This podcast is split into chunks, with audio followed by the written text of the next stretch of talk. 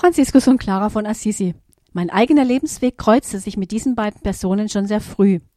Ich kam mit 14 Jahren durch das Lesen ihrer Lebensgeschichten zum Glauben. Meine anfängliche Begeisterung erhielt allerdings ziemlich schnell einen Dämpfer. Meine Selbstversuche, den beiden im jugendlichen Überschwang nachzueifern, schlugen fehl. Verständlicherweise.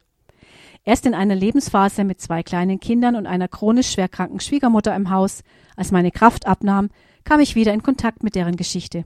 Ich suchte einen Ort zum Auftanken und landete, unbeabsichtigt, in einem kleinen Haus der Stille, das von Franziskanernonnen geführt wurde. Dort beschäftigte ich mich immer wieder mit der Lebensweise dieser beiden Personen. Natürlich lassen sich die Lebenskonzepte nicht mehr eins zu eins übertragen, aber ich will zwei Aspekte herausgreifen, von denen ich glaube, dass sie uns als Kirche, Gemeinde, als Leib Christi in Deutschland und Europa und auch als Volk heilsam verändern könnten. Der eine Aspekt ist die Demut.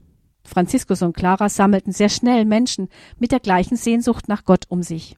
Von Clara weiß man, dass sie des Öfteren ihren Mitschwestern die Füße wusch oder sie beim Essen bediente. Und Franziskus war immer bereit, die Wünsche und Bedürfnisse der Menschen, denen er begegnete, höher zu achten als seine eigenen. Trotzdem revolutionierten beide in ihrer Demut die Kirche und ihr Umfeld. Der zweite Aspekt ist die Liebe, die beide ausstrahlten. Es ging ihnen nie um Programme. Ihre ursprüngliche Regel war einfach und am Evangelium ausgerichtet, und ihr absolutes Vorbild war Jesus. Sie wollten die Liebe, die Jesus für die Menschen hatte, ausstrahlen, nicht mehr und nicht weniger. Mitgliederzahlen und Schulungsprogramme, Finanzen und die Sorge um die Zukunft waren für sie nicht wichtig. Zunächst kam ihre Beziehung zu Jesus. Und sie beteten viel. Ihr ganzes Leben war Gebet. Für sie gab es spezielle Zeiten oder Anlässe nicht. Ich könnte viele Stunden weiter erzählen. Vielleicht konnte ich euch auch heute eine Idee für eine spannende und lebensverändernde Lektüre geben. Es gibt auch mehrere Verfilmungen. Auf jeden Fall lohnt es sich.